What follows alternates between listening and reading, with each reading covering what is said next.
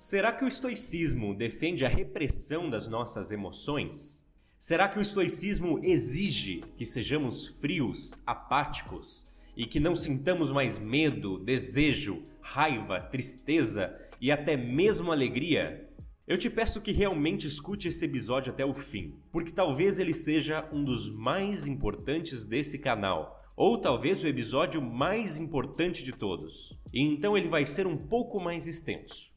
Eu conversei recentemente sobre estoicismo com algumas pessoas e eu percebi que pode existir um mal entendido muito grande a respeito do estoicismo e as emoções. Como se as duas coisas não combinassem muito bem. E claro, parece até um pouco contraditório imaginar que o estoicismo não seria um inimigo das emoções, quando, por exemplo, admitimos que as quatro virtudes estoicas incluíam sabedoria, coragem, justiça e moderação, que também pode ser chamada de autocontrole e que todas elas soam muito sérias para incluir qualquer tipo de emoção no meio. Sabedoria é entendida aqui como o julgamento correto de todas as coisas. E evidentemente que pode surgir um pensamento no sentido de como é que eu vou fazer um julgamento correto de todas as coisas se eu estiver com raiva, com medo, com desejo, com tristeza ou com alegria? Fora isso, Há tantos trechos que os estoicos parecem ser tão enfáticos sobre a serenidade,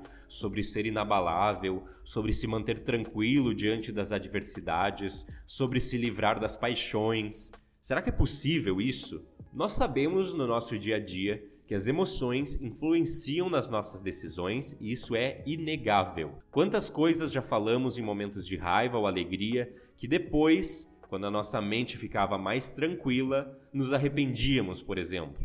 Quantas conclusões sobre nós mesmos, nossas habilidades, a nossa vida e também sobre pessoas ao nosso redor tiramos em momentos de tristeza e que depois, quando a tristeza passava, nós víamos que não tinham o menor sentido. Eu já passei por isso e eu ainda passo. E é muito provável que você que está me ouvindo também esteja nessa situação. Diante disso, eu entendo que é possível que todo leitor, estudioso, praticante do estoicismo, fique com um pé atrás com a filosofia, pensando se os estoicos não são um pouco irrealistas sobre o comportamento humano e se tudo aquilo que os antigos diziam realmente podia ser aplicado. Então, vamos tentar dar mais clareza a algumas coisas. Com o perdão da redundância com os outros episódios desse podcast, eu vou repetir algumas coisas que eu quero que todos saiam desse episódio com a mensagem central na ponta da língua. E eu vou dar um spoiler dela. Os estoicos não defendem que sejamos frios. As emoções são super importantes e precisam continuar com a gente. O que os estoicos defendem é o equilíbrio, é a ordem, é dominar as emoções para não ser dominado por elas. Isso não significa eliminá-las. Donald Robertson, um terapeuta cognitivo-comportamental e grande estudioso da filosofia estoica, já citado aqui no canal, é autor do livro Estoicismo e a Arte da Felicidade. E nesse livro tem um trecho que ele nos diz o seguinte: abre aspas. É um equívoco comum que os estoicos defendiam a repressão das emoções. Isso é indiscutivelmente devido a problemas de tradução e interpretação. As paixões que eles falavam sobre superar eram especificamente definidas como formas irracionais, excessivas e prejudiciais de medo e desejo, e os consequentes sentimentos de dor, sofrimento emocional e prazer, no sentido hedonista superficial de prazer. Fecha aspas. Em outras palavras, as paixões que eram citadas nos escritos antigos não eram as mesmas paixões que a gente escuta por aí hoje. Não se tratava da paixão pelo fulano ou pela fulana, ou a paixão pelo seu hobby ou coisa assim. As paixões eram, como Robertson diz, formas exageradas de medo e desejo, que só serviam para gerar sofrimento ou um prazer superficial, aquele prazer pelo prazer simplesmente, sem um fundamento por trás. De forma adicional, se os estoicos como Marco Aurélio realmente acreditassem em caminhos perfeitos, livres de falhas, livres de emoções e caminhos preenchidos com uma eterna retidão moral, é muito provável que não haveria trecho como este de meditações que eu vou ler a seguir. e que quem acompanha o canal ou já leu meditações deve conhecer. Abre aspas. Não alimente o desgosto.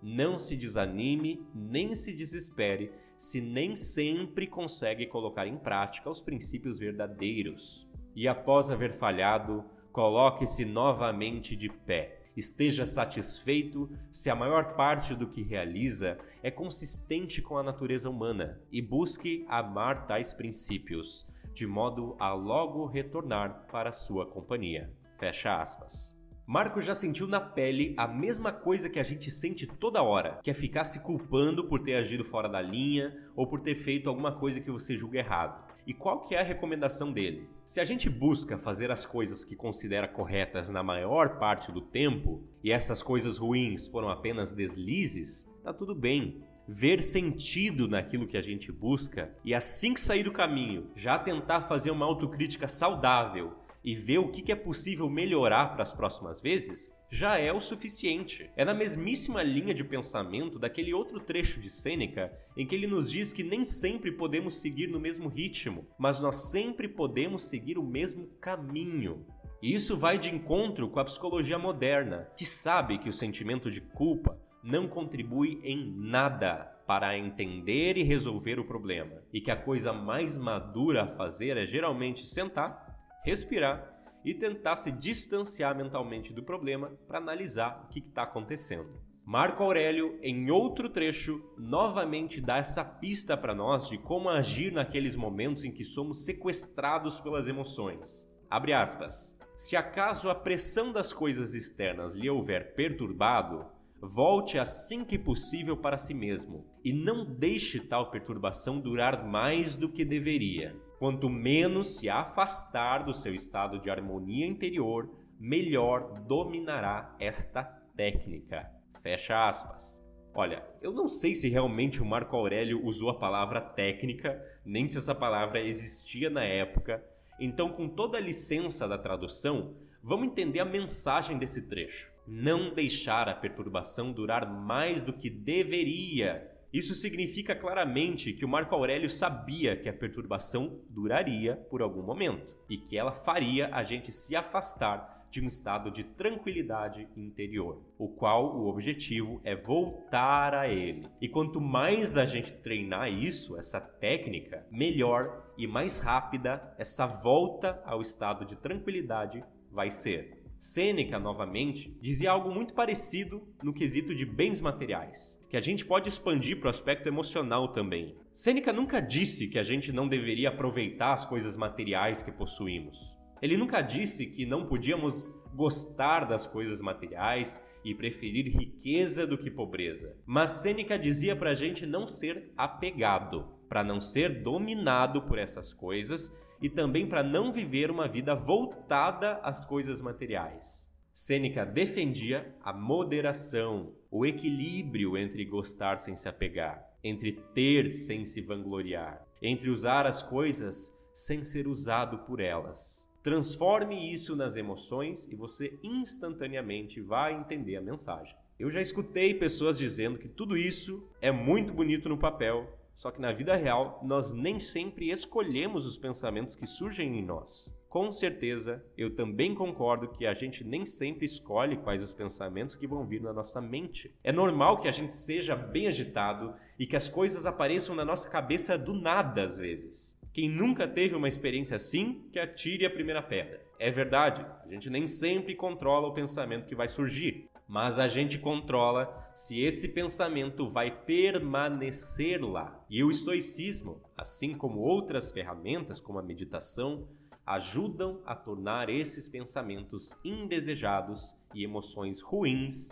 em coisas gerenciáveis, se assim podemos dizer. É a domesticação das emoções e de forma alguma a sua eliminação. O estoicismo não defende a eliminação das emoções. É sobre senti-las, mas não deixá-las te esmagarem. Sêneca mesmo, de novo, por exemplo, dizia que de forma alguma devemos deixar que os nossos olhos fiquem secos quando perdemos um amigo, mas também nem deixá-los transbordar. O que que isso significa? equilíbrio da emoção e não a eliminação das emoções. É como usar um colete à prova de balas. Você vai tomar o tiro, você vai sentir o impacto, vai doer, mas não vai te perfurar. É como colocar a mão no fogo, sentir o calor dele, mas o fogo não te queimar. As emoções chegam a você, mas não te vencem. Então é claro que você vai sentir tristeza e vai chorar se você perder um amigo querido ou um ente querido, mas isso não significa que aquilo precisa te dominar. E por que, que os estoicos defendiam esse equilíbrio afinal? Porque os excessos que a emoção descontrolada pode trazer impedem que a gente faça um julgamento correto das coisas, impedem que a gente seja sábio, porque o medo em excesso, o desejo em excesso, a tristeza em excesso, a ansiedade em excesso, a raiva em excesso, tudo isso distorce a nossa visão, cria miragens, cria historinhas, cria mentiras sobre a realidade que nos cerca. E quanto maior o exagero nessas emoções, maior a distorção. E para os estoicos, não tem como ser feliz com essa visão distorcida. No máximo, você vai ter uma ilusão temporária de felicidade e que assim que a realidade cair em cima de você, a tua felicidade vai cair junto e você vai ser esmagado. Ou ainda,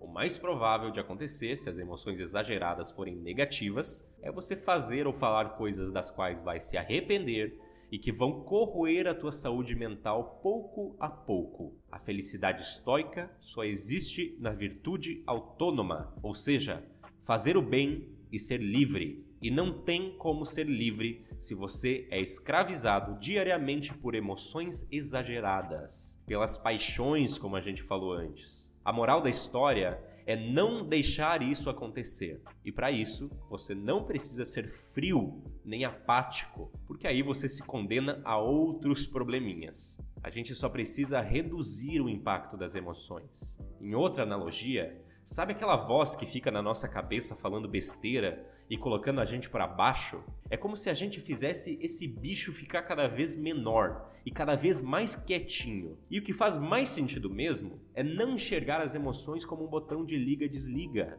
As emoções estão muito mais para um botão de volume, que vai de 0 a 100, do que um interruptor, que só tem duas opções. Quando a gente percebe que as emoções estão muito mais para um botão de volume, fica claro que a gente não precisa deixar no volume zero para que a nossa vida seja boa. A ideia é que a gente consiga reduzir o volume das emoções a um ponto que, quando você for tomar decisões importantes na sua vida, o barulho delas não te atrapalhe demais. A ideia é que a gente consiga reduzir o volume das emoções a um ponto que a voz que preza pela tua paz de espírito Fale mais alto do que a costumeira gritaria que as emoções que se preocupam com o futuro, aquela ansiedade, fazem na nossa cabeça. O objetivo é que quando você for dormir à noite e encostar a tua cabeça no travesseiro, o volume das emoções negativas esteja baixo o suficiente para não atrapalhar o teu sono. Queremos que as emoções sejam a música de fundo das nossas vidas e não o som principal. Então fica claro que a gente não quer elas no volume zero, mas sim no volume adequado. E qual que é esse volume adequado? Eu não faço ideia e só posso sugerir qual que é esse volume adequado para minha vida, na minha percepção. Cada um de nós tem que saber o volume que quer colocar as emoções. E isso vai depender de inúmeros fatores que eu mal conheço para mim, imagina para os outros. Mas claro, sempre lembrando que quanto mais próximo de zero e quanto mais próximo de 100, pior vai ser. E eu vou repetir o que já disse em outros episódios e algo que frequentemente eu escuto também e que concordo 100%. É mais fácil na teoria que na prática. Se nem os antigos estoicos, que viviam em épocas bem menos complexas emocionalmente, conseguiam manter a cabeça em ordem o tempo todo, imagina nós. Só que a grande sacada disso tudo é não levar o pé da letra também. Afinal, o objetivo é a felicidade, é a tranquilidade, e então todos esses ensinamentos precisam servir muito mais como um norte, uma orientação para as atitudes e para a maneira de pensar, do que algo muito ferrenho, faca na bota. Até pode que para alguém ser super faca na bota assim e levar tudo ao pé da letra funcione. Só que eu tenho certeza que para mim e para 99% das pessoas que estão ouvindo isso não funciona desse jeito. Tentar fazer tudo no 100%, executar tudo certinho, sem deslize, sem erros, é quase que uma certeza de suicídio emocional e vai te levar exatamente ao lugar contrário que você quer ir. Justiça, sabedoria, coragem e moderação são coisas boas? Absolutamente. Isso significa que você sempre vai agir de acordo com esses quatro pilares? Claro que não. A gente não é perfeito, nem nunca vai ser.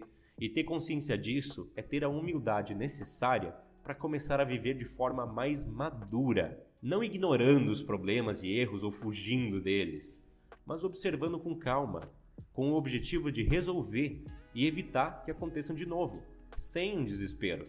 Então não espere que algum dia você vai estar livre de preocupações, de raiva, de tristeza, de ansiedade, porque talvez você nunca esteja. E o estoicismo não quer isso. E olha, você pode não estar livre dessas coisas, mas pode estar bem distante delas, cada vez mais distante. E cada vez voltando mais rapidamente ao teu estado de tranquilidade emocional, de paz. Se você sente emoções, parabéns, você está vivo. No dia que você parar de sentir emoções, bom, aí provavelmente você nem vai precisar mais se preocupar com isso. A grande sacada é não assumir a maturidade emocional ou a sabedoria filosófica como algo mágico, milagroso, que vai resolver tudo sempre, porque isso seria quase fazer a gente se tornar estátuas, robôs. É roubar as nossas emoções, roubar um pouquinho de quem somos também, afinal. Imagina que você está investindo numa ação da bolsa, que sobe e desce, fica em baixa ou fica em alta. Ou seja, ela pode te dar prejuízo se descer e ficar em baixa e te dar lucro se subir e ficar em alta. Imagina que essa ação é a tua vida emocional. A maturidade emocional e a aplicação dos princípios da boa vida que a filosofia nos traz é simplesmente uma maneira de reduzir a quantidade de vezes que essa ação que você está investindo vai cair. E quando ela cair, ela vai te dar menos prejuízo. E por outro lado, também aumentar a quantidade de vezes que a tua ação sobe e que te dá lucro. E o tamanho desses lucros também. É a arte de viver.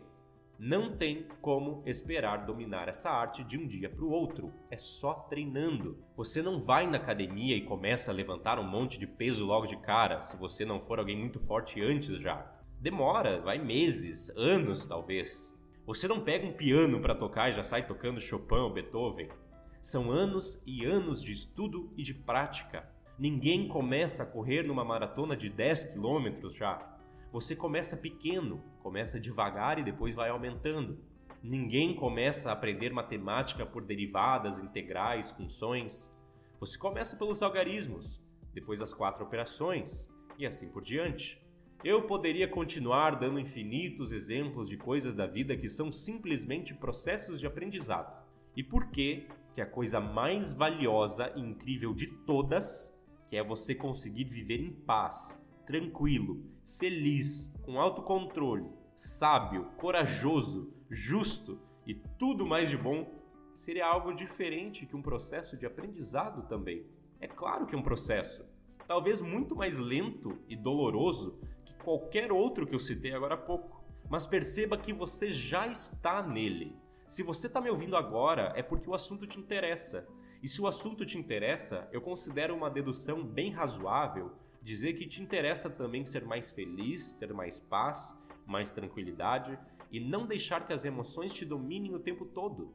Você está no processo de se tornar alguém melhor, melhor para você mesmo. Olha para o teu passado. Perceba como hoje tu tem muito mais conhecimento, maturidade e sabedoria do que tinha há 3, 5 ou 10 anos atrás. Você enxerga diversas preocupações e momentos de descontrole emocional do passado como coisas bobinhas, que você poderia sim ter agido diferente e que hoje você certamente agiria diferente se acontecessem de novo. Você aprendeu alguma coisa, as experiências que você passou te trouxeram isso e vão continuar trazendo. Tudo o que é apresentado aqui não passa de ferramenta. Memento mori é uma ferramenta, amor fati é uma ferramenta. Dividir o que está sob nosso controle e o que não está é uma ferramenta. A autocrítica saudável também é uma ferramenta. O fim não é isso. O fim não é a ferramenta. O fim é viver bem. E para isso, nós não precisamos ser frios, apáticos ou máquinas racionais. É besteira isso. Se alguém te fala isso, cai fora. Quando for realmente necessário, chore, grite, fique com raiva, fique triste, tudo bem, desde que isso não te domine e não se torne você. Porque lembre-se, você é livre na medida que não deixa as emoções negativas te acorrentarem. As ferramentas são apenas maneiras de direcionar esse eterno processo de aprendizado para lugares mais conectados com o nosso objetivo de ser feliz, com formas mais saudáveis de enxergar o mundo e o que nele se passa, e acima de tudo, como lidar com esse mundo e com nós mesmos. Muito obrigado a todos que acompanharam até aqui. Eu espero que tenha sido de grande valia para a vida de vocês. Até a próxima!